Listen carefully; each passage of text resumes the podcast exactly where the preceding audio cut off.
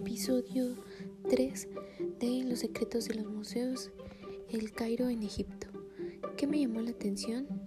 Me llamó la atención la falsificación de momias para la venta, ya que como en ese tiempo eran muy solicitadas, muy requeridas por los egipcios, eh, ya sea pobres o ricos, estas eran, adquiridas. Entonces era muy fácil ver Em, pues que las falsificaran para abastecer a, todos los egipcios que querían este alguna momia en, en, su mayoría de animales.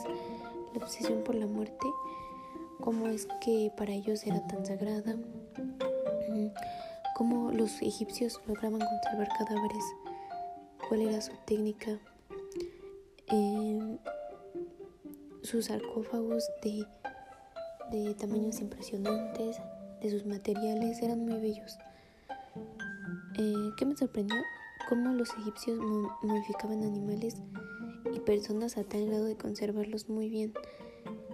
Que, cuáles eran sus técnicas, ¿no? Que cómo a este, hoy en día podemos todavía ver cómo son, este, cómo eran en ese entonces las personas, los animales, ah, y cómo se siguen conservando hace millones de años.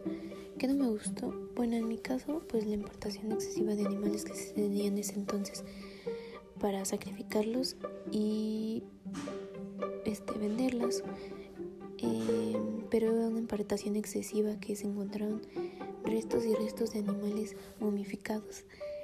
Y pues eso me da así como entender que desde siempre se, se ha tenido ese como, como control de los animales. Aunque para ellos en cierto punto eran muy sagrados. ¿Qué nuevos conocimientos logro recordar?